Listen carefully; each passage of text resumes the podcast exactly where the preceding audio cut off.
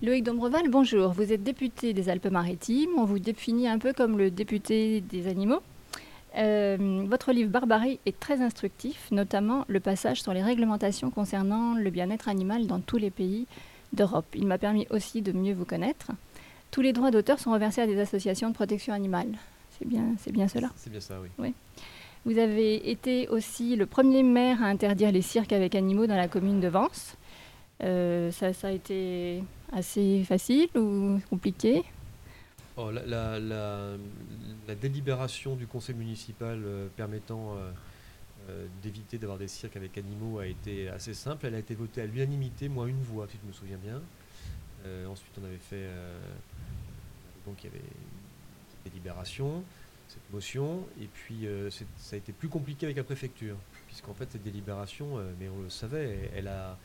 Elle n'est pas légale. En en fait, on ne peut pas interdire euh, sur les communes la présence de cirques avec animaux.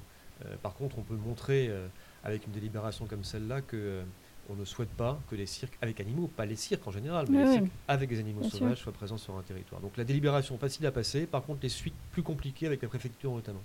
D'accord. Chaque chapitre de votre livre devrait faire l'objet d'un article de loi validé.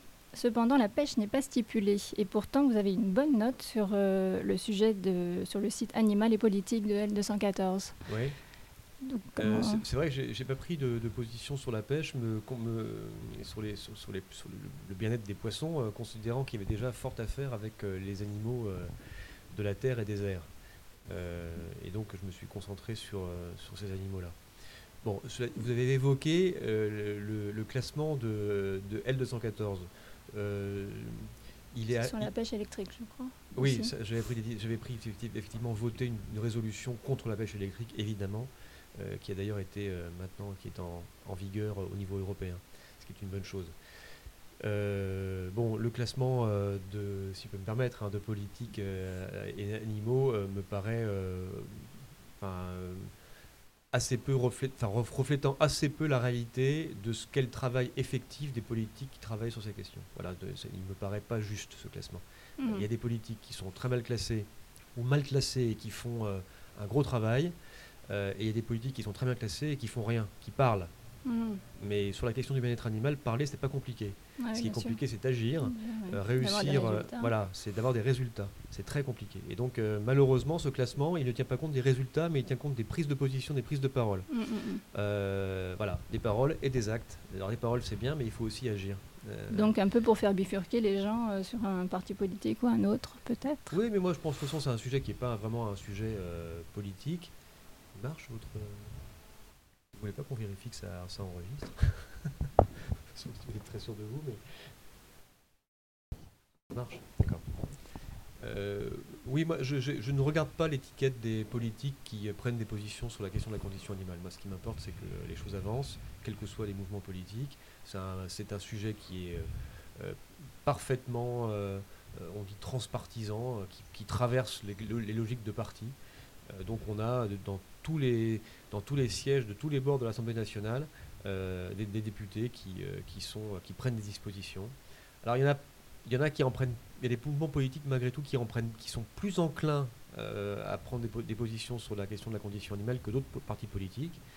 Euh, mais, mais globalement, je ne connais pas un seul député dans, dans un parti politique qui n'ait pas euh, des positions communes avec d'autres députés dans d'autres partis politiques. Donc voilà, c'est important euh, ce côté transpartisan, Oui, et ça vous permet aussi de travailler en groupe, justement, Oui. en dehors de- du clivage. bien sûr. ouais. Euh, allons dans le vif du sujet. Donc, le Var a subi de redoutables incendies ces derniers temps. La faune a été décimée et à la suite de cela, vous avez demandé à la ministre de la Transition écologique, Barbara Pompili, un comptage de la faune sauvage. En amont, Brigitte Bardot a demandé une année blanche pour la chasse. Où cela en est-il? Alors, pour ce qui concerne la demande de Brigitte Bardot, il faut lui demander. En plus, Oui. je crois que vous êtes dans le Var et pas très loin de Saint-Tropez, donc ça, peut-être pas trop compliqué pour vous. Euh, pour ce qui concerne la demande que j'ai faite à Barbara Pompili, euh, elle est en cours de traitement par les services, par les services du, du ministère de l'écologie et par son, par la- son cabinet. Euh, je vois Barbara Pompili bientôt. Il y a, eu, il y a pas mal d'événements en ce moment autour de la nature, de l'environnement, notamment à Marseille. Mhm. j'y vais demain pendant, pour deux jours et ça sera l'occasion pour moi de discuter, d'échanger aussi avec elle sur cette question. Mais je suis assez optimiste sur le fait qu'on arrive à, à- à travailler sur ce comptage qui est absolument essentiel et qui va permettre ensuite de voir de quelle façon est-ce que les espèces et la nature eh bien, se reconstituent après un événement aussi dramatique que celui-là. Ok, et comment comptez-vous vous, organiser? Enfin, comment, comment ça peut concrètement se, se mettre en place? Ah, ça, c'est les sur le terrain Ça, c'est les services de l'Assemblée, de l'Assemblée. C'est les services du ministère de l'écologie qui, qui, le verront, mais ils sont habitués à ce type de, de, démarches. C'est des démarches techniques euh, où il faut l'appui de, encore une fois, de scientifiques, il faut l'appui euh, d'hommes et de femmes de terrain, il faut mmh. l'appui euh, de l'Office français de la biodiversité, de l'Office national des forêts, de toute une série d'acteurs comme ça publics qui travaillent au niveau local. mais ce sont des choses qui sont faites couramment. Il n'y a aucun doute sur la, capacité des services de l'État à, à faire ces comptages. Et ce n'était pas du tout pour gagner du temps et repousser l'ouverture de, la chasse? En ce qui me concerne? Oui.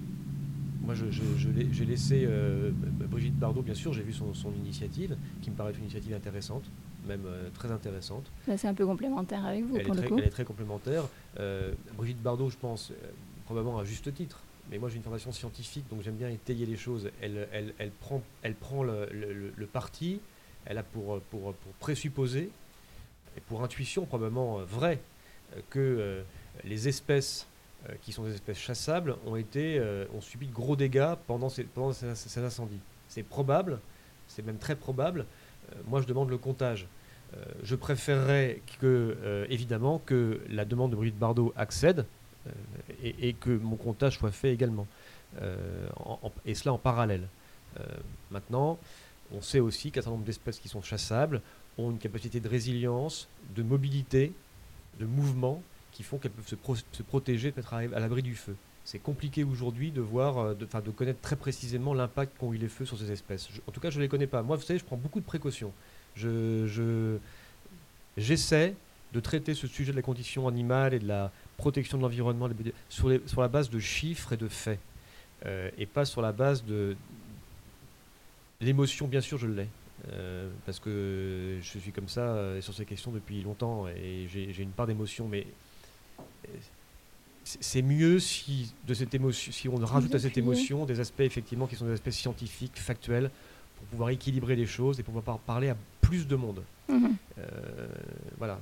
L'émotion, c'est souvent quelque chose qui nous est reproché à nous, les défenseurs des animaux, quand on s'exprime sur un sujet ça m'est reproché systématiquement quasi par toute une bande de rigolos sur les réseaux sociaux, en général des chasseurs, qui sont particulièrement injurieux en plus.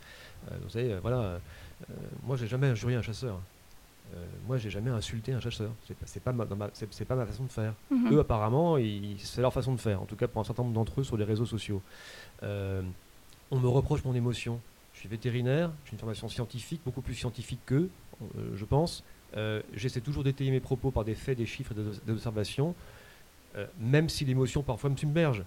Euh, mais je pense qu'encore une fois, c'est important pour éviter de, se faire opposer de la barre d'un certain nombre de personnes, des, de l'ironie, de la condescendance, du mépris. Ah, vous êtes toujours disposé à pleurer et machin, et cette mmh, mmh, mmh. émotion je, préfère mettre ça de côté et éviter ce type de reproches. Bon, ceci dit, les chiffres parlent d'eux-mêmes aussi, j'imagine, parce que bien sûr, bien sûr. Ça, ça, rejoint l'émotion après. Bien sûr, mais voilà, c'est euh, l'émotion, ensuite la raison. Voilà, donc bien sûr émotion en voyant ces feux dans le Var, évidemment, intense émotion pour les humains et pour les animaux. Euh, et dans un deuxième temps, rationalité, raison, chiffres, qu'est-ce qui s'est passé Comment est-ce qu'on va faire pour reconstituer euh, euh, cette, biodiversité, quelles sont les espèces qui ont été les plus touchées, etc.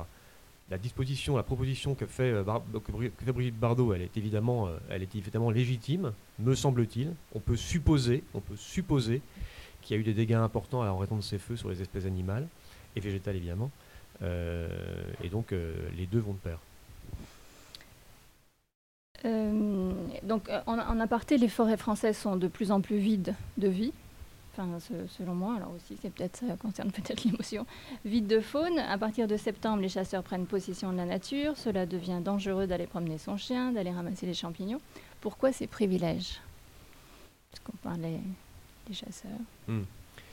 Euh, moi, là encore, et ça, ça vous plaira peut-être probablement pas, ni à vos, vos, auditeurs. non, non, mais c'est pas ça. C'est euh, euh, d'abord ce que, ce que vous dites n'est pas exact et n'est pas vrai, quelles que soient les espèces animales. je prends un exemple que vous connaissez probablement, qui est celui des sangliers. les sangliers prolifèrent en France. On en a trop.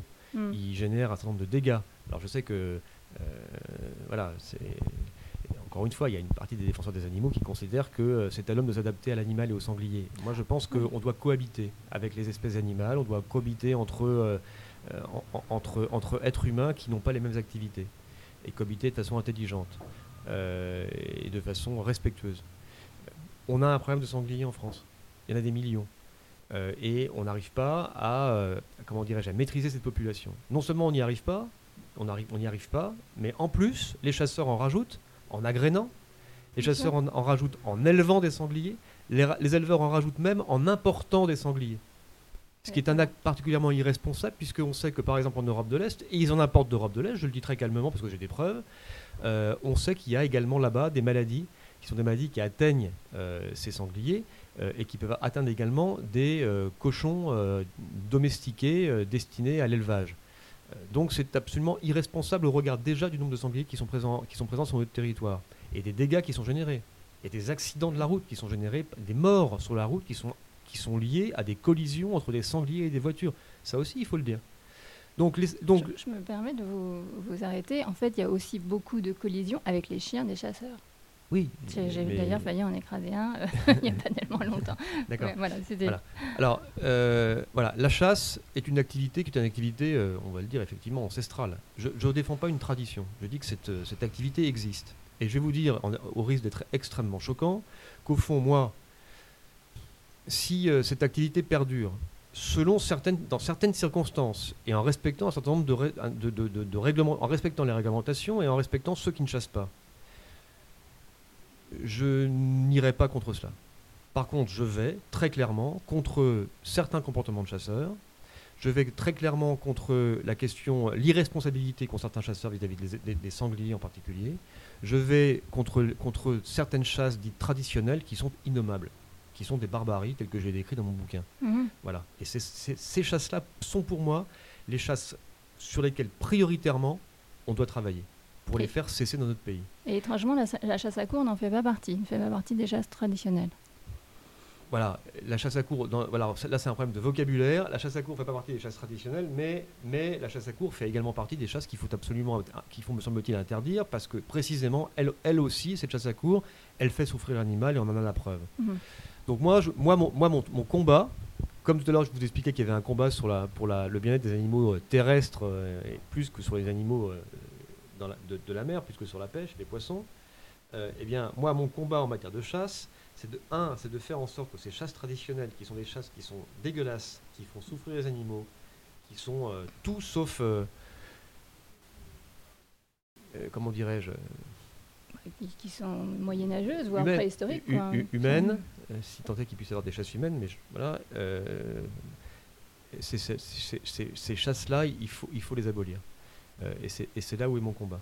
Mhm. après qu'il y ait des privilèges, des choses comme ça, oui, je sais pas, il y, a un lobby de la chasse, c'est certain, et, on a beau s'en défendre, certains ont beau s'en défendre, il y a un lobby de la chasse, c'est clair. il y a une certaine frange de la population des chasseurs, mais qui est très très faible en quantité, euh, qui sont des gens effectivement qui sont extrêmement riches. Euh, ils vont aussi chasser en Afrique, hein, le trophée. Euh, ils vont chasser dans des chasses privées en France, dans des conditions, voilà. Mais, mais pour moi, c'est pas c'est pas le, sujet principal, encore une fois, je le répète, c'est ces chasses traditionnelles. C'est le déterrage des blaireaux, le déterrage des renards, c'est c'est la glu, c'est la matole, c'est la tendelle, c'est le filet, c'est toutes ces chasses qui. Mm, mm. Et, c'est la chasse à cour qui font souffrir l'animal. Oui, et pourquoi pas instaurer quand même un dimanche sans, chasse? Oui, moi je suis favorable à ça. Oui. Oui, et pourquoi suis favorable? C'est parce que euh, c'est dans, dans, une logique de cohabitation et de partage du territoire entre chasseurs et non-chasseurs, bon sang c'est quand même normal que l'on puisse se promener tranquillement avec son chien, euh, sa famille, euh, son vélo ou ses chaussures mm, mm. et randonner tranquillement dans des, dans des paysages qui appartiennent à tout le monde. et donc, et donc oui, je suis effectivement favorable à un dimanche sans, sans, chasse, et puis je suis favorable, comme je l'ai dit, à, à, des, à des chasses qui, dont on voit la fin en France. Et, et, pour lesquels je vois quand même que les chasseurs s'accrochent terriblement considérant que si que si ils baissent la garde sur ces chasses-là, ça veut dire qu'ils vont baisser la garde sur l'ensemble des chasses françaises. Ce qui, voilà, pour moi, n'est pas le sujet. Mm, mm. Bah, en restant sur le sanglier, il me semble qu'un plaidoyer pour cet animal semble important. Alors, c'est un animal quand même qui n'a aucun statut, même si on dit qu'il pullule euh, outre un statut dit de nuisible. C'est un animal qui s'apprivoise comme un chien. Euh, à ce propos, un arrêté du 8 octobre 2018 euh, précise qu'il est nécessaire d'une simple déclaration à faire pour détenir un sanglier. Et c'est rarement appliqué en fait. C'est-à-dire qu'on vient chercher parce que les adultes sont, tués, les marcassins restent, des gens récupèrent les marcassins, et, ou un marcassin, puisqu'il n'y en a plus qu'un, euh, et l'élève comme un, comme un animal de compagnie, et finalement on vient le chercher sur dénonciation, alors qu'il y a ce, ce décret. Donc euh, là aussi c'est un peu... Oui, bah, ça, fait partie des, ça fait partie des règlements et des lois qui ne sont, pas, qui sont, pas appliquées. qui sont pas appliquées malheureusement, et il y en a beaucoup. Ouais, il a l'interdiction aussi d'être soigné dans les centres de soins.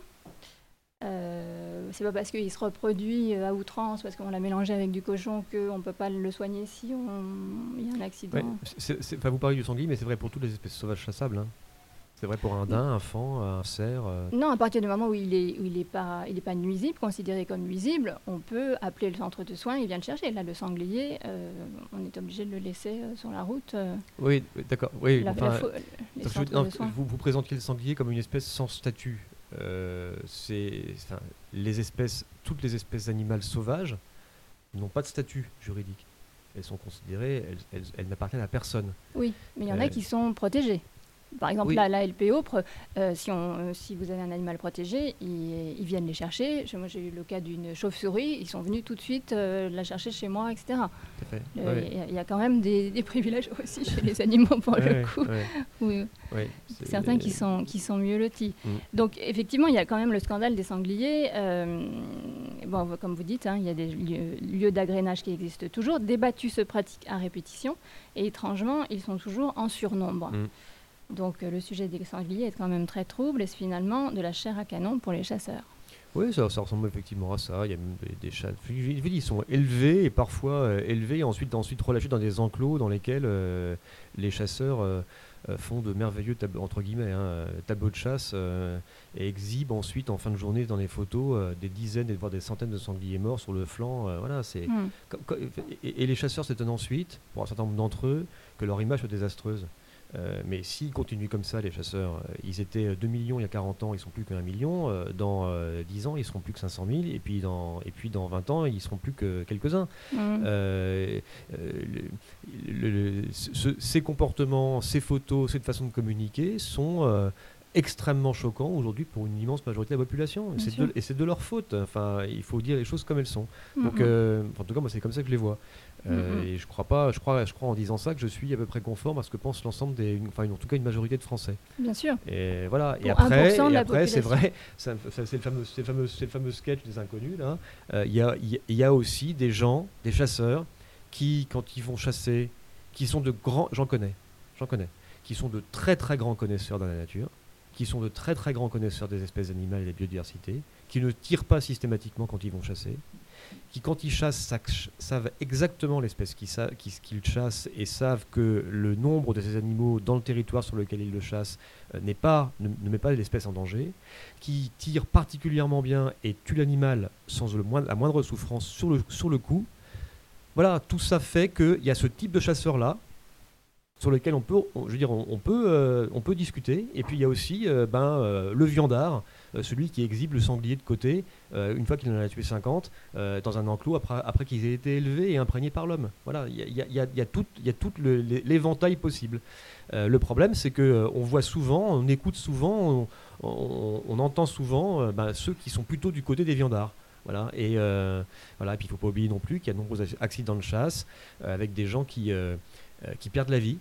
Il y en a tous les ans. c'est quand même extrêmement préoccupant. Euh, et moi, ça m'interroge euh, vraiment, euh, vraiment de façon, façon très aiguë.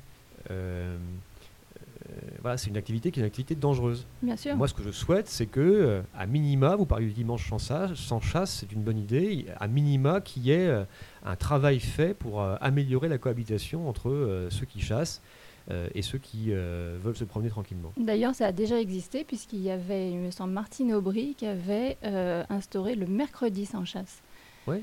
sous, sous Jacques Chirac, je crois.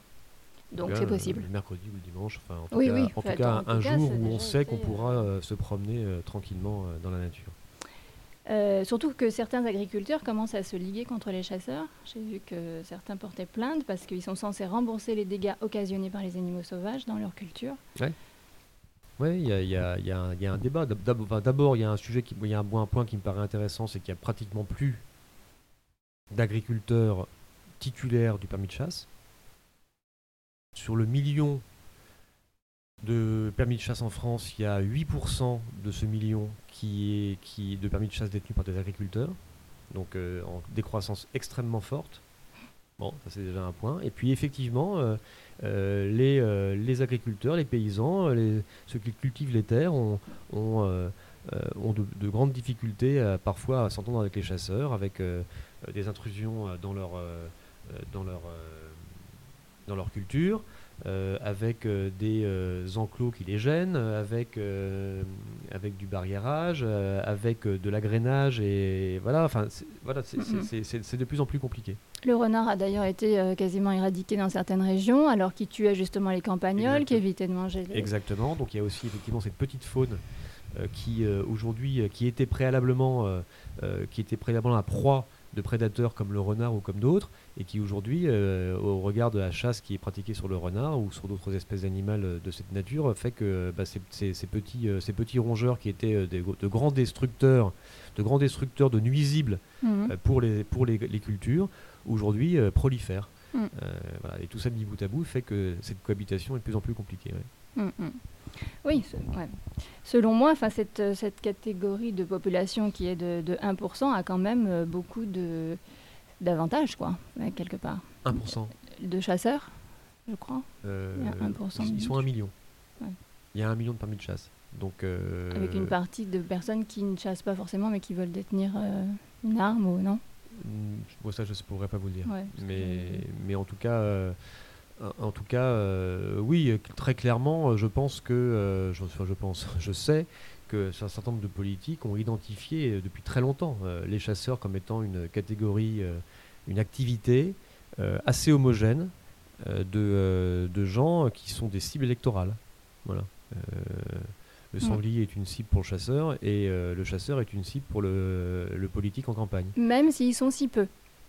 Bah, un million, euh, plus la famille, euh, ça fait commence à faire du monde. Mais si on pense que la majorité de la population maintenant est quand même sensible au bien-être animal et euh, à l'environnement et au climat, finalement, la balance est vite... Il faut, en parler aux politiques qui, qui les soignent.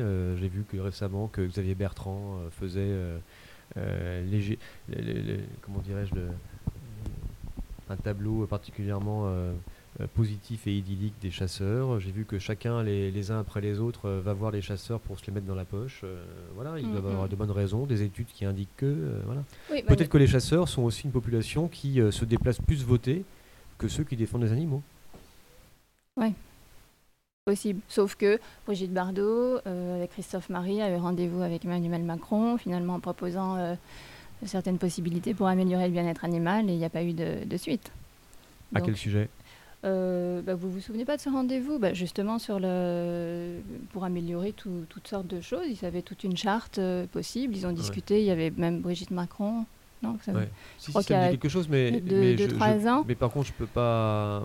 moi, je sais qu'il n'y a pas eu de suite parce que j'ai contacté la fondation et. Euh, vous parlez de la chasse non, en général. En général. En général. Bah, c'est la première fois depuis un certain temps qu'il n'y a pas eu de proposition de loi sur la, contre la maltraitance animale à l'Assemblée nationale et là, il y en a eu une quand même. Hein. Oui, on va, on va en parler. Et, mais je voudrais et, c'est pas le seul sujet sur lequel. Euh, non, non, mais attendez, c'est important. Là, vous, parlez de politique et du président euh, de la majorité présidentielle à laquelle j'appartiens. Exactement. c'est là où je voulais en venir. Je pensais pas qu'on avait parlé de politique. Je pensais qu'on avait parlé de conditions animales. Mais là-dessus, je ne peux pas vous laisser dire ça. C'est-à-dire que si cet entretien n'a pas donné les suites escomptées par Brigitte Bardot, il n'en mm. reste pas moins vrai que, et je vous le dis de façon très sereine, il n'y a jamais eu de législature, euh, euh, de législature au cours de laquelle autant d'avancées ont été obtenues sur la condition animale. Que ce soit insuffisant, on est d'accord. Mais je ne vous parle pas du côté suffisant, insuffisant. Je vous parle qu'il n'y a jamais eu autant d'avancées. Vous prenez la législature précédente, celle d'avant, celle d'avant, celle que vous voulez. Il n'y a jamais eu de proposition de loi contre la maltraitance animale. Oui, mais on n'a jamais parlé d'interdire les animaux sauvages dans les cirques. On n'a jamais parlé d'interdire les delphinariums. On n'a jamais parlé d'interdire les vaches de vison. On n'a jamais renforcé les sanctions pénales pour la maltraitance animale. On n'a jamais travaillé sur l'abandon de l'animal de compagnie. Euh, les delphinariums, Ségolène Moyen en avait parlé juste avant. oui, mais son, arrêté, son arrêté est tombé à l'eau, c'est le cas de le dire. Mm, mm. Euh, donc, euh, donc que, que, que l'entretien entre Christophe-Marie, Brigitte Bardot et, et Emmanuel et Brigitte Macron n'ait pas été couronné de succès à l'époque où il a eu lieu, c'est vrai. Maintenant, je vous dis, mais très clairement, et je pourrais vous en apporter la preuve noir sur blanc, très avec des faits et des chiffres, il n'y a jamais eu autant d'avancées sur la condition animale entre 2017 et 2022 l'année prochaine qu'il n'y en a eu dans aucune législature. Mhm.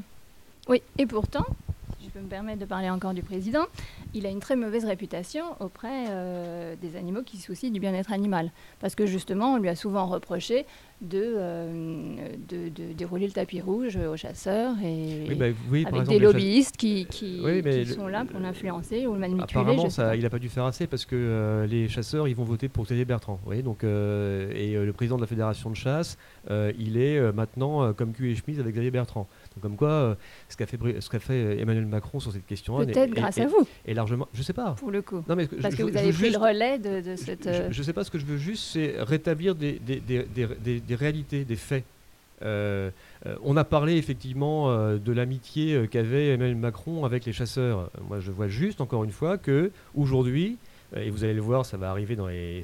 on le voit déjà sur les réseaux sociaux et dans les déclarations qui sont faites par les uns et par les autres. Le candidat qui, va, qui sera défendu par le président de la Fédération nationale de chasse, c'est Xavier Bertrand, c'est pas Emmanuel Macron. Mm, mm. Euh, et j'ai vu que Eric Ciotti aussi s'était rajouté. Oui, vous avez vu. Euh, et pourquoi Bah écoutez, parce que euh, la glu, c'est fini. Parce que les chasses traditionnelles, c'est fini. Bah alors la glu, si je peux me permettre, c'est voté tous les ans, c'est ça? C'est revoté? Non, c'est acté pour. Oui, et, et, et, tant mieux, et heureusement. Et je veux dire, j'ai agi avec d'autres pour faire en sorte que ça s'arrête. donc tout ça, ça n'a pas fait plaisir aux chasseurs. Euh, et c'était sous la présidence d'Emmanuel Macron. Euh, donc euh, on a quand même avancé. Encore une fois, je ne suis pas du style, moi, à dire c'est merveilleux, c'est génial, tout s'est bien passé, on est, on est les meilleurs. Pas du tout. Il reste plein de choses à faire pour améliorer le sort des animaux. Mais je peux juste pas laisser dire qu'on n'a rien fait. Parce qu'on n'a jamais fait autant. Voilà. Ces, dernières années. Oui. Mais donnez-moi un, autre, un exemple où on a fait beaucoup. Eh ben, il, me semble qu'on n'avait pas donné autant de privilèges auparavant. À, quoi aux, chasseurs, par exemple. Non, mais d'accord, mais vous ne pouvez pas vous limiter à la question de la chasse sur la, en matière de, de conditions animales. Et la, la chasse, ce n'est pas, pas l'alpha et l'oméga de la condition animale. Là, on mm, parle mm, que de mm. chasse depuis, euh, depuis 20 minutes. Bah, mais il y a l'animal de compagnie, il y a l'animal d'expérimentation, il y a l'animal sauvage en, captivité. Enfin, tout ça, ce sont des animaux. Ils ont, ils les, mêmes niveaux de souffrance que les animaux qui sont, qui sont chassés. il faut aussi en parler. Et sur chacun de ces sujets, sur chacun de ces sujets, on a avancé. Euh, voilà.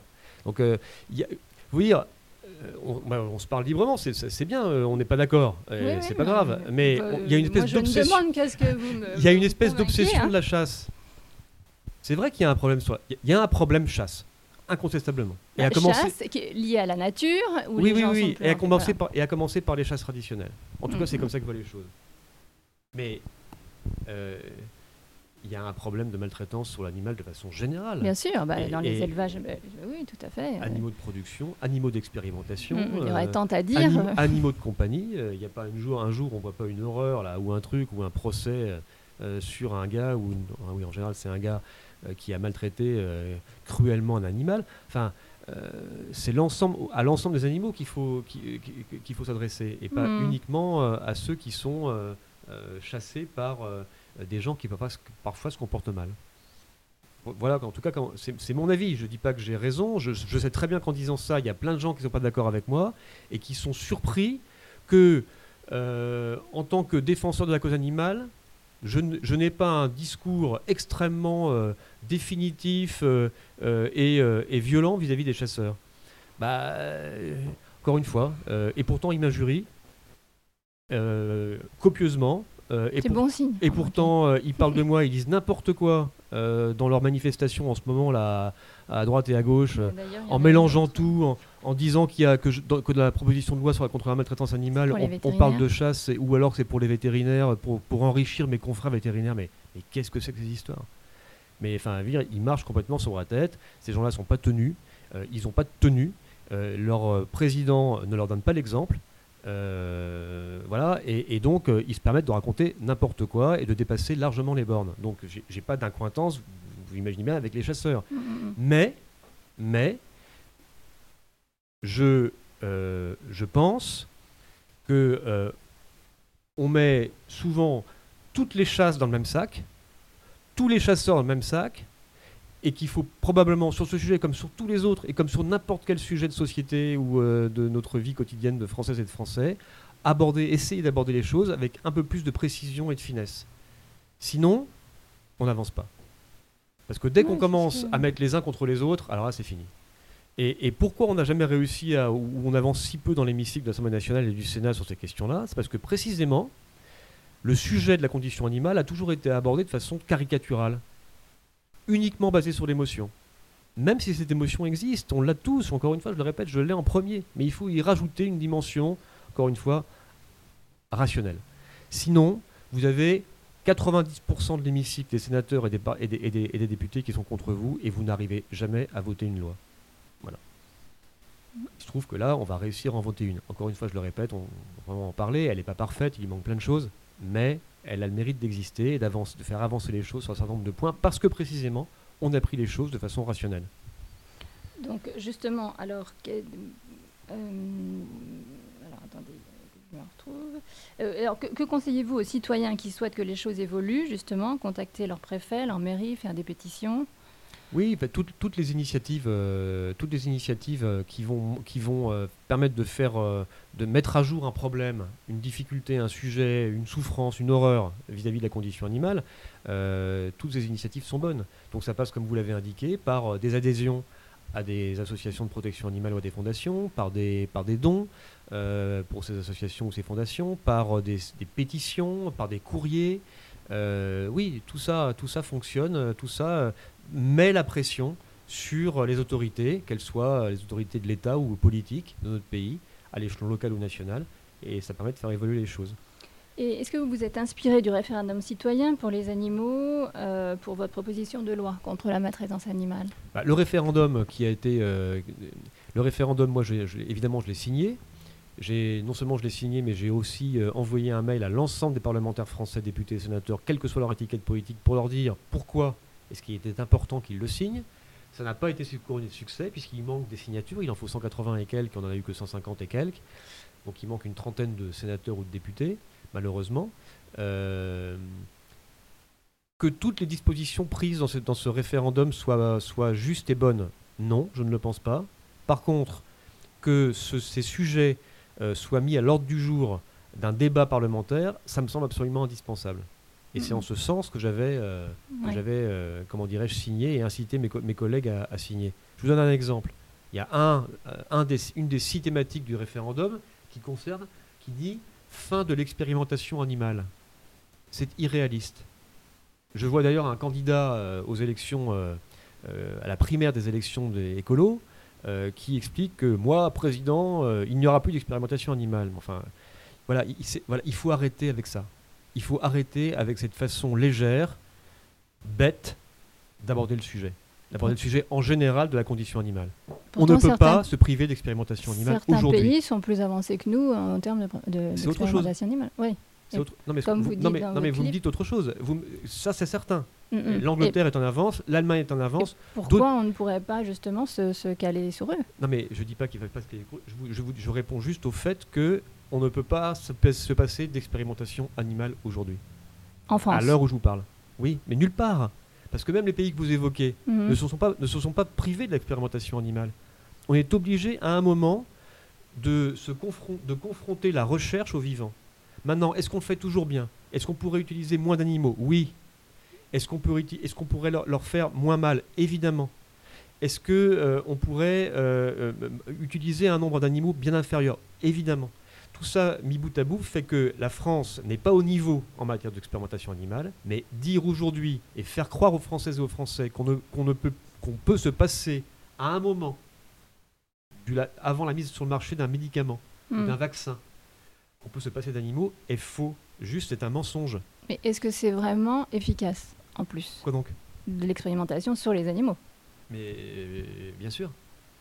Quand vous expérimentez un vaccin euh, contre la Covid, euh, alors après, moi je ne connais pas vos positions sur la question, mais euh, quand vous expérimentez un vaccin sur la Covid, à un moment donné, vous le testez sur des, vous sur des singes pour voir si le singe, effectivement, eh ben, développe les anticorps nécessaires pour combattre le virus. C'est avant, avant que ce soit expérimenté sur l'homme. C'est indispensable. Est-ce que c'est tout le temps indispensable Est-ce que c'est tout le temps, comment dirais-je, pourvoyeur de données? Non. Non, mais c'est vrai, c'est pas toujours pourvoyeur de données. Est-ce qu'on peut les, parfois l'éviter? Oui. Enfin, tout ça est vrai, mais à un moment, au jour d'aujourd'hui, on ne peut pas se passer de façon systématique d'expérimentation animale. C'est un mensonge que de le dire. Hmm. Il ne faut pas dire des mensonges, ça sert à rien. C'est faire croire à des gens des choses qui sont fausses sur un sujet qui est un sujet qu'ils ont à cœur, comme moi je l'ai. C'est pas bien. Et quand on est candidat à des primaires écologistes en France, raconter ça, franchement, ça, c'est minable. Voilà. Mhm. Euh, alors je suis désolé de le dire comme ça, aussi, aussi, aussi brutalement, mais euh, c'est une question d'expérimentation animale, et là encore traitée de façon extrêmement schématique. Et, euh, et, moi, je suis désolé de voir que régulièrement, sur les réseaux sociaux, on voit des images qui sont des images qui sont fausses, des images qui sont bidouillées, des images qui ont 30 ans des images mhm. qui sont prises dans des pays, euh, je ne sais où, moi, euh, où il y a 30 ans, on a fait effectivement des expérimentations sur les, qui, qui, n'avaient pas de sens ou qui étaient extrêmement douloureuses pour les animaux. Bien sûr, c'est choquant, mais mais voilà, on peut pas raconter n'importe quoi pour récupérer des dons et des legs. Voilà, et pour, et pour, et pour faire parler de soi. C'est, il faut être sérieux. la condition animale, c'est un sujet sérieux. C'est pour ça qu'il faut y mettre de l'émotion, bien sûr, mais aussi ce que je vous ai expliqué, beaucoup de raisons. Oui, mais le fait d'en parler, justement, c'est, ça peut être aussi, comme vous dites, euh, pas, pas à pas, et puis euh, la diminuer, pour le coup, l'expérimentation animale. Mais je, suis parfaitement d'accord avec vous. Je vous dis juste une chose qui est simple, claire et précise. On ne peut pas aujourd'hui, en 2021, se passer à un moment de, de, de, l'animal pour tester l'efficacité d'un produit, par exemple pharmaceutique. C'est pas possible. Et aucun pays ne s'en passe. Aucun. Bien qu'il y ait quand même très rarement de nouveaux médicaments mis sur le marché, non? Qu'on ait, qu'on ait, des, qu'on ait des... Mais oui, mais d'accord, mais il y en a, il y a un vaccin là récemment qui est sorti là. Vous avez, ça vous a pas échappé Il y en a même euh, trois ou quatre, et euh, ceux-là, ils ont été expérimentés. Et on n'a pas fait mal à l'animal. Et on en avait besoin pour savoir si on pouvait, il fallait continuer ou pas, pour ensuite euh, protéger l'homme. voilà je, suis désolé, je, vous dis la vérité. Mhm, euh, j'entends bien. Euh, je suis là pour ça. C'est un, fait. Et ça ne veut pas dire, euh, que ça soit bien clair, que on ne doit pas faire de gros efforts en France. Et on a commencé à les faire et tout le monde l'ignore. Et on a commencé à les faire. De gros efforts pour appliquer effectivement une règle qui n'est pas appliquée aussi en, France aujourd'hui suffisamment, qui est la règle des 3 R, de réduire, raffiner et remplacer, réduire l'utilisation de l'animal, faire en sorte que les expérimentations qui sont menées sur ces animaux ne, ne, soient les, les, plus, les plus raffinées possibles pour leur faire le moins mal possible, pour qu'elles soient les moins. Les, voilà, et, remplacer à chaque fois que c'est possible l'animal par un autre modèle. Mmh. Réduire, raffiner, remplacer. Cette règle des 3 R, qui est une règle européenne, n'est pas assez appliquée en France. C'est la raison pour laquelle, et je me suis battu pour ça, on a créé en France un centre national de référence pour les 3 R pour diffuser à l'ensemble des chercheurs français toutes les connaissances qui vont leur permettre de remplacer l'animal par un modèle expérimental différent. Mhm. Donc on est, sur, on, est sur une, on est sur une bonne dynamique, mais aujourd'hui, là, au moment où on se parle, c'est pas possible de, s'en passer. Alors, euh, est-ce que, euh, je ne sais pas quel est hein, sur les vaccins, mais je crois qu'il y en a un qui était anglais. Et si vous dites que la législation en Angleterre évite l'expérimentation animale, comment ont-ils fait la, pour les législation anglaise n'évite pas l'expérimentation animale. La législation anglaise, euh, les Anglais qui ont une culture, un rapport à l'animal qui est beaucoup plus euh, anciens et mûrs que le nôtre. Ils ont une attention portée. C'est les, les Anglais étaient les premiers à créer la première association de protection animale au monde. Mm, mm. C'était les plus Euh, virulents les Anglais aussi. ont, les Anglais ont, ont- ont- vous savez, les, voilà, les chiens de la reine d'Angleterre, les chevaux. euh, dire, les- ils ont, ils ont une relation à l'animal qui est euh, beaucoup plus amicale, friendly que les, Oui. en- encore plus friendly que les Français. Même si les Français, en- ils ont pas de leçons à recevoir des Anglais en la matière. Mais enfin, c'est vrai qu'il y a une, il y a cette tradition. Première association de protection animale montée au monde en Angleterre. Interdiction de la chasse à courre en Angleterre, par exemple, ce qui fait qu'on a des ouais. Anglais qui viennent chasser à en France. ici, ouais. Euh, voilà, les Anglais, ils ont mis un budget d'environ 10 millions de livres, 10 millions de livres, c'est quand même beaucoup d'argent, euh, sur un centre de référence précisément pour diffuser les bonnes pratiques de réduire, raffiner, remplacer. Euh, c'est encore trois R en anglais. Euh, reduce, refine, re- euh, replace, avec, avec l'accent avec l'accent français. C'est donc ils ont mis au point ça, ils ont mis un vrai budget, 10 millions de livres, mais pour appliquer les trois R. Euh, et aujourd'hui, ils utilisent toujours du, mais ils utilisent toujours Mhm. aujourd'hui de l'animal. Mm, Voilà. mm. Alors, on est sur cette tendance-là. On est sur la tendance où on est capable de faire de l'intelligence artificielle. On est capable de remplacer des organes par de faux organes qu'on a recréés Mhm. de toutes pièces avec des cellules. Des cellules souches. Voilà, les- voilà. On est capable de faire tout ça. Il y a des startups qui travaillent là-dessus, en Angleterre, en France, en Allemagne, partout, en- aux États-Unis, en Israël, en, Hol- en Hollande. Mhm. Donc c'est une bonne chose, on est sur une bonne dynamique. Mais, mais à l'heure où on se parle, c'est pas possible de remplacer. On n'est pas suffisamment avancé pour pouvoir se dire c'est bon, Mhm. on va y arriver, hein, mais ça va prendre encore du temps. Et euh, pour dire on n'a plus besoin des, des ani- des animaux. En Angleterre, il y a aussi eu euh, les, beaucoup d'associations, une association en l'occurrence extrémi- très extrémiste, qui était. euh, Oui.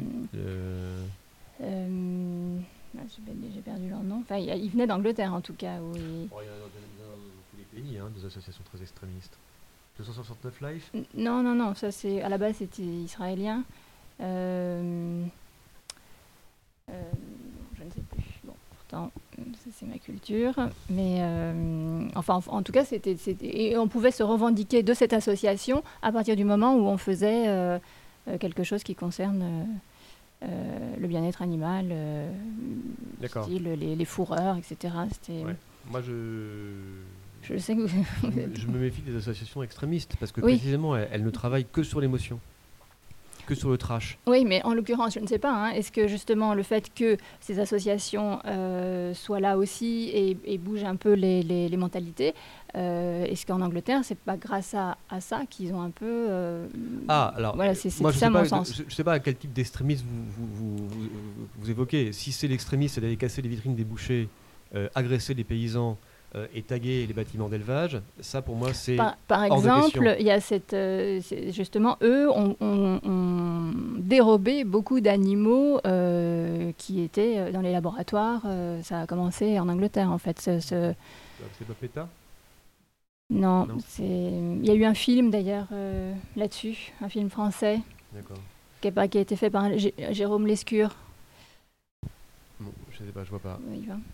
En, en tout cas, euh, sur euh, la question, euh, de, sur la question des, des associations qui, ch- qui, qui travaillent sur ces questions-là, je, le dis de façon très sereine aussi, il est absolument évident que L214 a permis en France une prise de conscience de l'opinion publique sur ces questions et que et qu'ils ont ils ont accéléré en fait la sensibilité et fait découvrir un- et fait découvrir non pas la réalité. C'est là où il faut faire attention. C'est pas il ne montre pas la réalité. Il montre une réalité, une réalité. Et, euh, cette réalité qui est montrée est inacceptable, est inadmissible.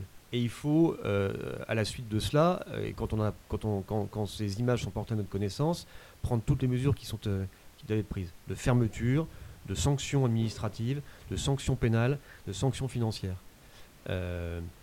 Mais il n'est pas possible, euh, il n'est pas, il est pas juste, il n'est pas vrai euh, de dire que si L214 montre le fonctionnement d'un élevage euh, à un temps T, abattoir à un temps T, aussi. Oui. ça veut dire que tous les élevages fonctionnent comme celui-là. Oui. Mais en dehors de. Enfin, je pense que L214. Il y a eu un avant et un après L214. Oui, c'est C'est-à-dire que les gens sont tout à coup euh, se sont aperçus que dans les abattoirs, euh, c'était vraiment pas tout rose et que les animaux avaient non seulement euh, été maltraités, mais n'avaient pas Mais forcément envie vous savez, enfin, mourir. moi, j'ai- été vétérinaire, j'ai été aussi étudiant, on allait dans les abattoirs. je me, il y a eu avant mes visites d'abattoirs et après. Mhm.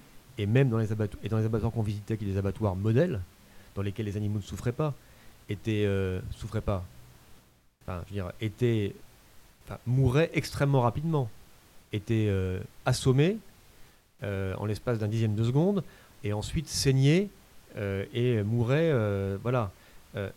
Même ça, c'est extrêmement dur à vivre Je- et à voir. Et, et je- et- et de tous mes confrères et consoeurs vétérinaires, j'en ne connais pas un seul qui n'ait pas été marqué par sa visite dans un abattoir, même si l'abattoir fonctionne entre guillemets normalement. Mhm. Euh, c'est la- mort à laquelle on a affaire. C'est euh, euh, c'est le, regard de l'animal. C'est le fait qu'il se rende parfaitement compte de ce qui va lui arriver, qu'il soit absolument effrayé, que euh, ça soit même un des, un des regards de terreur. Je veux, dire, ça, je veux dire ça quand vous l'avez vécu. Donc après, on en parle, on voit les films, et on voit des abattoirs dans lesquels les choses se passent, com- se passent n'importe comment, où c'est absolument n'importe quoi. Ça, c'est inadmissible, et il faut le sanctionner. Euh, mais euh, il y a aussi des abattoirs on mange de la viande, on n'en mange pas, on en pense qu'on en veut. Je veux dire, moi, je suis pas là pour dire aux gens ce qu'il faut qu'ils mangent. Euh, par contre, s'ils mangent de la viande, il faut qu'ils sachent comment l'animal est tué. Et et c'est pas juste de dire que dans tous les abattoirs, l'animal au moment où il est tué souffre. C'est pas vrai. De toute façon, l'animal n'a pas envie de mourir. Donc, quelque part, Je- Il souffre, je- je- au fond, si c'est un animal sentient, comment. Oui, euh, oui. Mais, euh, mais donc, quoi, quoi faire Alors, euh, de toute façon, au niveau de l'environnement, on ne pourra pas continuer à manger de la viande comme on le fait. Ah C'est bah, pas, sûr, que- pas c'est possible. sûr que là, c'est sûr que là, il y a, on, on le sait et c'est pas la peine de raconter le contraire. euh, L'impact de l'élevage sur l'environnement, il est majeur. Il est majeur par le, dégagement, les dégagements de méthane, les dégagements de, de- de- de dioxyde de carbone, de CO2. Il est majeur par le fait que euh, déforeste pour euh, euh, planter des plantes en monoculture qui, vont, qui sont destinées ensuite à nourrir les animaux, et que donc ce- autant de puits de carbone qui disparaissent, enfin c'est absolument dramatique. Et donc on, a là, on a là une prise de conscience, je pense, de plus en plus large au sein de l'opinion, avec des gens, moi je, en tout cas dans mon entourage, hein, euh, alors je sais qu'il y en a qui me disent que je suis un bobo, mais enfin bon, Qui ont prise de euh, conscience, en tout cas. oui, qui, et qui diminuent leur consommation de viande. Mm, mm. Voilà, Oui, et ça c'est parce que euh, je pense qu'effectivement, euh, ben, on a beau euh, euh, prendre le, problème comme on en a envie et entendre tous les arguments et contre-arguments, à la fin, à la fin, c'est une réalité. L'élevage, il pose des problèmes d'environnement, absolument, de fa- de façon Oui. certaine. Et euh, pour pour finir avec les abattoirs, euh, bon, moi, mon, la- mon leitmotiv, c'est. euh, Oui. c'est, hum, c'est, l'animal, mais en l'occurrence, les gens qui travaillent dans ces, dans ces abattoirs, c'est une catastrophe aussi. Ils deviennent dingues, en fait. On a eu plusieurs témoignages où euh, faut, il faut Ah, vraiment. c'est un métier, euh, c'est un métier qui est extrêmement, extrêmement dur. C'est un métier qui est un métier terrible, évidemment. Et d'ailleurs, euh, les abattoirs ont énormément de mal à recruter des gens. Et euh, il y a eu un reportage il n'y a pas très longtemps, là, très bien fait sur Arte, avec quelques- des personnes, des employés d'abattoirs qui étaient interviewés. Aucune image d'abattoir. C'était que des, des plans serrés hum, sur le vu, visage ouais. de ces employés Hum, qui hum, racontaient leur, euh, leur vie, leur, leur vie professionnelle dans ces abattoirs. Et c'est vrai que c'était poignant. Mais oui, c'est. Bon, il y en avait un qui était très fier quand même. Ouais, je- Mais- mais moi, je me souviens surtout, surtout de gens qui étaient, euh, Oui, qui étaient résignés en fait, qui Mm, mm. étaient, qui, qui étaient pas ni, ni heureux ni fiers de travailler dans ces conditions et pour faire Ben, ce travail. pour tenir, moi j'en connais un qui était obligé de, de prendre de la drogue en fait, sinon c'était plus possible. Mais alors, pour trouver une solution justement, est-ce qu'on pourrait pas envisager remettre les abattoirs euh, itinérants pour le coup? Est-ce que ça, ce serait pas possible? Ah bah c'est possible, euh, mais ça ne permettra pas de résoudre, euh, de, de, de faire Non, mais y il y, aura justement, vous parlez du transport des animaux, ça évitera déjà ce, ce problème-là, Oui, oui, tout à avec fait. le stress de l'animal. euh, Ouais. Bah, ça c'est un amendement que j'avais proposé euh, et, euh, et qui a été voté en 2018. Euh, L'expérimentation de ces abattoirs mobiles commence là, il y a deux mois, deux trois mois, et c'est une très bonne chose. Simplement, ces abattoirs mobiles, ils résolvent le problème de la, du transport de l'animal, ils résolvent le problème psychologique qu'ont un certain nombre d'éleveurs, et ils sont nombreux, à voir leurs animaux partir. Mm. À voir leurs animaux partir et parfois être abattus dans des conditions qui sont des conditions qu'ils ignorent et que parfois ils imaginent les pires. Mm. Euh, donc ça résout aussi ce problème. Ça résout bien sûr le problème de la, euh, de la, du stress terrible et de la terreur que vit l'animal quand il arrive après ce transport euh, en général insoutenable pour, pour lui dans l'abattoir. Euh, mais ça résoudra pas, le- ça ne pourra pas, ces abattoirs mobiles ne pourront pas à eux seuls, euh, comment dirais-je, tuer autant d'animaux qu'il en faut pour nourrir les Français. Oui, à moins que justement les Français euh, diminuent leur consommation de vente. et que- Oui, mais alors beaucoup là, alors que- beaucoup beaucoup là. ouais. Ouais. Ouais. Et que ça, parce que finalement, il y a quelques, il y a pas si longtemps que ça, il y a une cinquantaine d'années, c'était le poulet du dimanche et puis on mangeait quasiment pas de viande, non? Ouais, ah bon il, euh, il me semble. moi, j'ai- moi, j'ai l'impression qu'on Je mange moi, n'ai jamais mangé, donc. j'ai l'impression qu'on mange de moins en moins de viande et qu'il y a 50 ans on en mangeait beaucoup plus qu'aujourd'hui, de la viande rouge, du poulet, de ce que vous voulez, du lapin, beaucoup de lapin, on en mange pratiquement plus. Ouais. Euh, Du cheval. Du cheval, voilà, euh, on en mange, on en mange beaucoup beaucoup moins qu'on en a mangé en France. hein, Mm, mm. donc non, globalement, il y a plutôt une décroissance, même une décroissance nette de la consommation de On viande. était moins nombreux aussi, pour le coup. on était moins nombreux, donc ça rajoute encore, voilà, donc, donc ça, ça fait que, que, voilà, en tout cas, il y a une prise de conscience, c'est bien, il, faut manger moins de protéines d'origine animale, il y a une espèce de tradition euh, irréfléchie, en fait, euh, sur la consommation de protéines d'origine animale, c'est pas la panacée, on peut tout à fait les remplacer, euh, il n'y a aucun nutriment absolument essentiel euh, que l'on trouverait dans les protéines d'origine animale, dans la viande et qu'on ne trouve pas dans d'autres types de nutriments. Donc euh, voilà, il y, a- il y il y a des croyances là et des, des choses qui sont fausses, Mm, mm. euh, qui sont crues et véhiculées euh, Mm. pour des intérêts économiques hein, essentiellement. Bien sûr. D'ailleurs, voilà. je vous conseille, y un, un reportage sur Netflix qui s'appelle The Game Changers. Les règles du jeu changent, je ne sais pas si vous l'avez vu. Et, Ouais. euh, et c'est euh, incroyable, quoi. Ça, ça explique justement toute cette manipulation autour de la viande euh, depuis bah, les- aux États-Unis. Ça a commencé Mhm. avec leur, leur élevage intensif. Ouais. Terrible, les feedlots et tout ça. C'est avec des. Et là, en l'occurrence, c'est surtout des sportifs de haut niveau qui sont nourriture végétalienne. Ah oui, c'est ça, je l'ai vu. J'ai vu ce reportage. j'ai vu. ce reportage. ouais. C'est un docu- documentaire très bien fait. Ouais, et très stupéfiant. hein, avec- je crois qu'il y a- Stupéfiant. il y a Carl Lewis, non, qui, euh, qui est un, un des- un Ouais. immense sportif américain qui, était, euh, qui est végétarien. L'homme le plus fort du monde, là, c'est qu'il soulève. euh, Ah ouais. c'est vraiment. euh. Alors, pouvez-vous nous faire part justement des grandes lignes de- des propositions de, de loi que vous avez proposées? Alors, dans cette proposition de loi donc, qui, va, qui passe au Sénat bientôt, le 30 septembre et 1er octobre, qui a, Donc, donc- qui a été déjà approuvé, c'est ça qui a été approuvé par l'Assemblée nationale au mois de janvier, qui passe maintenant au Sénat, puis on- ensuite il y aura un cheminement, euh, j'espère, le, plus court possible après le Sénat pour euh, que la loi soit définitivement promulguée. Il y a quatre chapitres. Un premier chapitre qui concerne l'abandon euh, et la bientraitance des animaux de compagnie. Un deuxième chapitre qui concerne le renforcement des sanctions pénales pour ceux qui maltraitent euh, et, et ceux qui sont cruels. Un troisième chapitre sur les- la faune sauvage captive euh, et itinérante, en particulier euh, euh, donc delphinarium et cirque, montreurs d'ours, montreurs de loups, exhibition d'animaux sauvages dans les discothèques, sur les plateaux de télévision, etc. Et un dernier chapitre sur la question des animaux élevés exclusivement pour leur fourrure, en particulier les élevages de visons. Mm. Voilà, et donc c'est une proposition de loi qui, euh, est une proposition de loi assez inédite, avec euh, plein d'avancées, et d'ailleurs reconnue comme telle par euh, euh, de nombreuses associations de protection animale, même si, par ailleurs, on sait qu'il y a des sujets qui n'ont pas été abordés, euh, parce que c'était des sujets qui sont encore bloquants. pour faire euh, simple, il y a deux sujets qui sont très bloquants, c'est la chasse et c'est tout ce qui concerne l'élevage, l'élevage d'animaux pour les manger. Euh, voilà, ces deux sujets n'apparaissent pas dans la proposition de loi, mais pour tous les autres sujets, euh, euh, les avancées qu'elle propose, cette loi, ont été saluées par les principales associations, associations de protection animale. Il y a des petites choses à améliorer, à, changer, à, à- à préciser dans la lecture qui sera faite au Sénat et, et par la suite, mais globalement, c'est voilà, c'est un texte qui est un, un bon texte Mhm. pour améliorer les choses. Vous parliez de, justement dans cette loi de zoophilie. Oui. Euh, c'était pas interdit en, en France? Ou alors c'était un peu, un peu flou? Bah, c'est pas, euh, c'est pas vraiment sanctionné, quoi.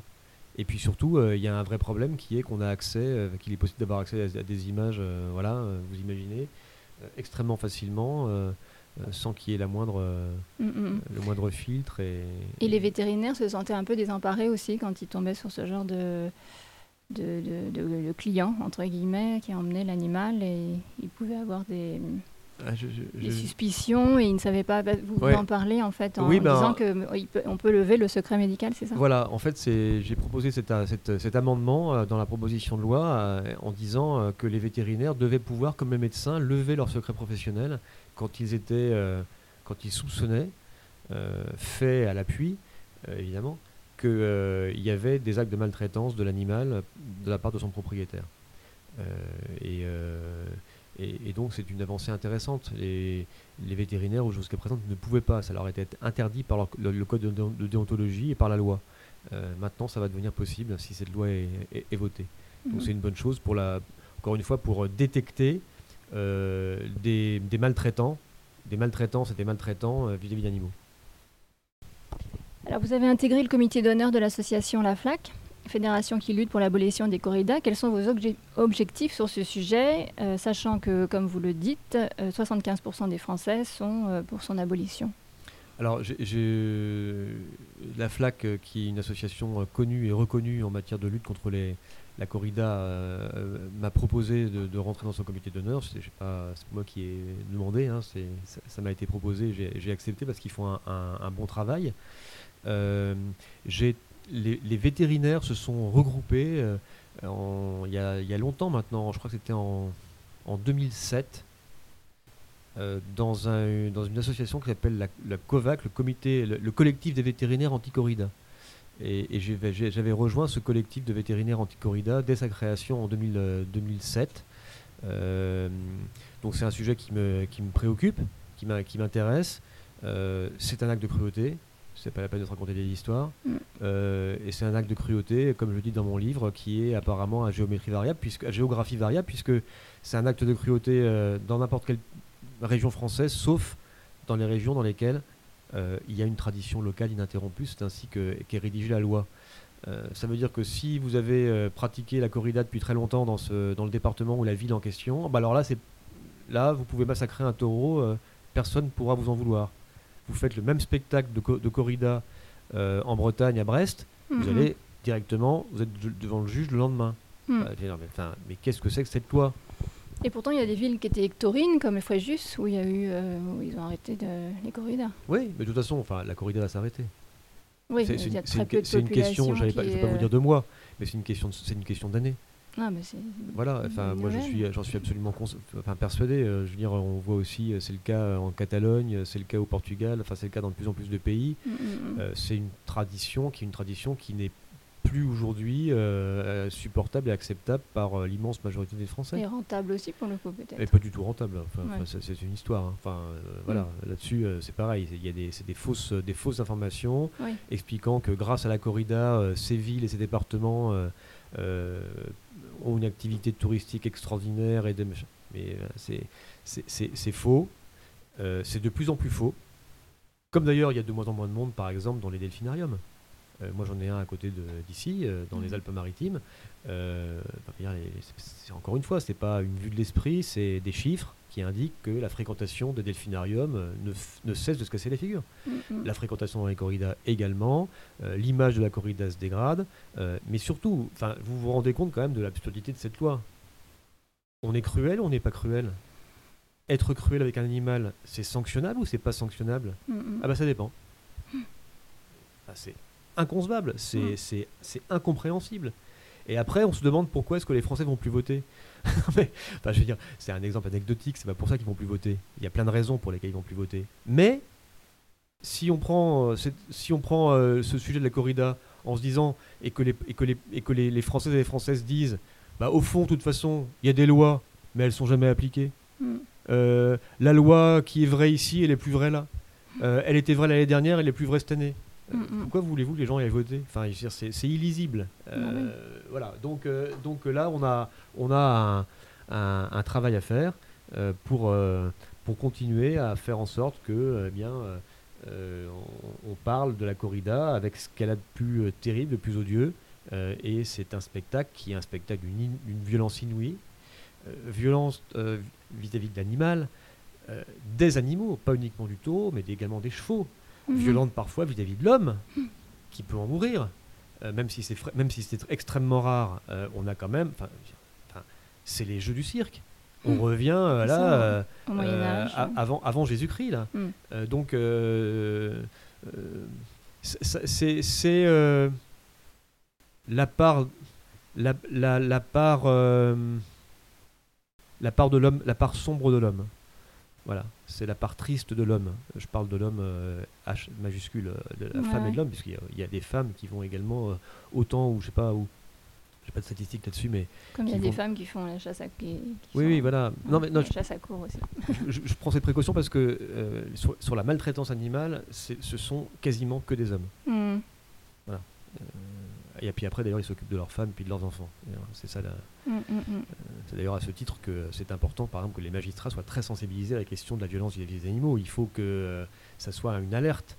voilà un chiffon rouge. Attention, là, ce gars, il a tapé, il tape sur son chien. Mm, mm. Il, va taper sur son voisin, il va taper sur sa femme, sur sa copine, euh, sur ses enfants.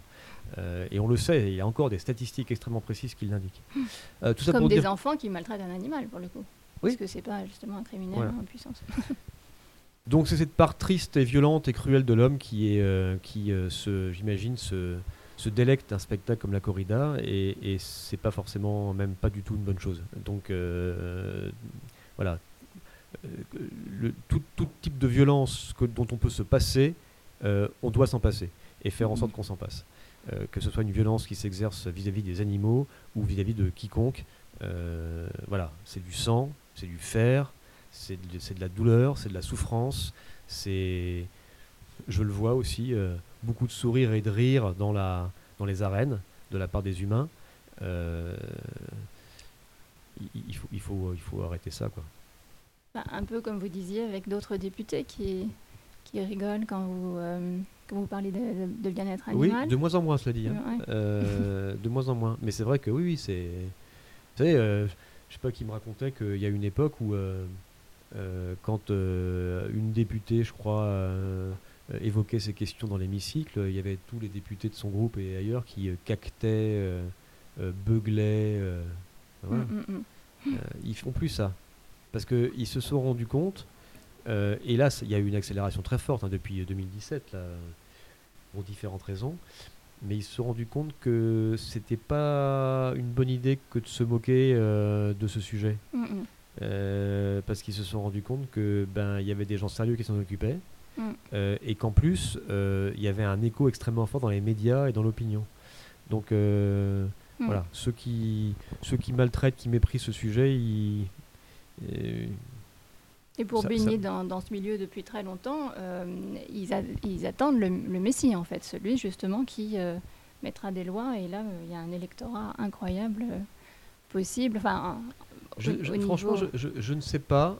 Euh, je n'ai absolument, mais je vous le dis très sincèrement, euh, aucune idée de la possibilité de transformation euh, de ce travail en, voix. Voilà. Moi, quand je, quand juste quand j'observe la l'attention qui est portée aux chasseurs par les politiques, je me dis qu'il y a ils ont probablement des études qui leur indiquent à ces politiques qu'il y a beaucoup de voix à prendre auprès des chasseurs et probablement pas beaucoup auprès des, auprès des, de ceux qui, euh, qui s'occupent des qui sont qui sont sensibles à la cause animale. C'est pas ça qui doit dicter le combat. C'est en tout cas c'est pas comme ça que moi je le, je le, je le, je le vis et je le et je je le pratique avec des collègues de l'Assemblée nationale ou du Sénat. C'est parce que moi je suis persuadé, je suis convaincu que ce combat il est juste, il est actuel, il est juste, il est la suite de plein d'autres combats pour mm-hmm. donner plus de euh, pour, pour, pour, mieux traiter les plus faibles.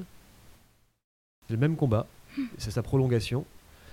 Euh, qu'il est, c'est un combat donc qui est juste et, et que c'est un combat qui, euh, qui, qui, mérite d'être vraiment, qui est passionnant, qui mérite d'être mené sans considération de politique politicienne pour savoir si ça rapporte des voix ou pas.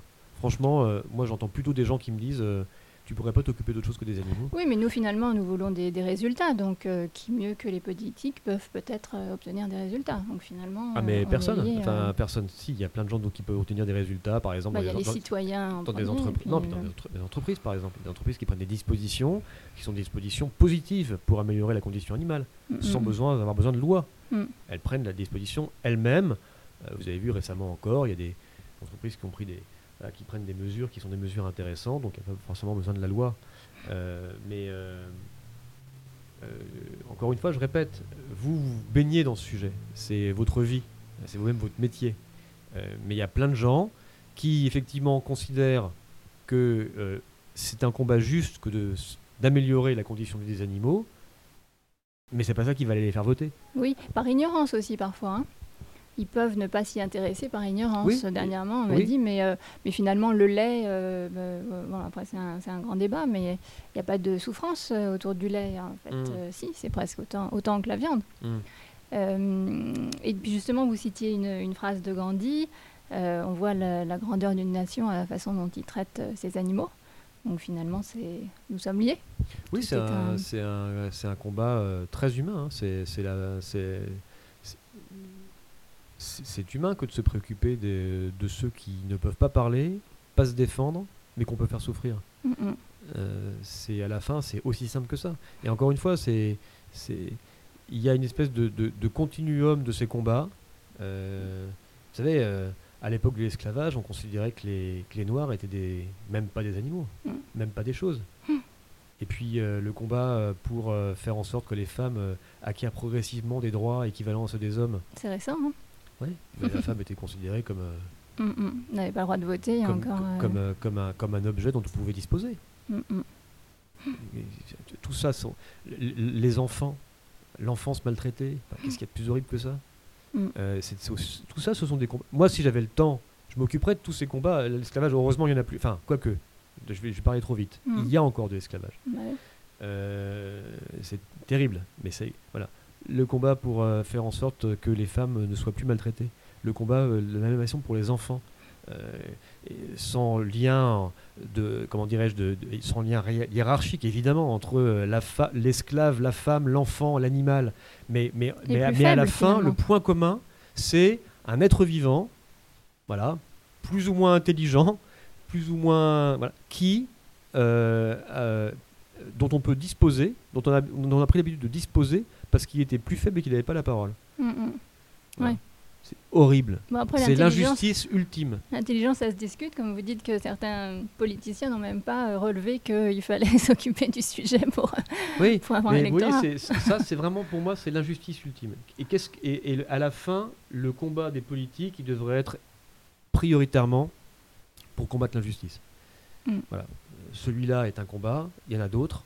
Euh, je ne dis pas qu'il faille traiter que celui-là, je dis qu'il faut traiter aussi ce combat pour améliorer la condition de vie des animaux, parce que ce sont des, êtres vivants qui méritent notre considération, qui méritent notre humanité et euh, dont on doit se préoccuper. Mm. Donc c'est, c'est- voilà, c'est, c'est une suite. Bah, merci beaucoup, Loïc Dombreval, pour votre Merci engagement. Merci. Au revoir.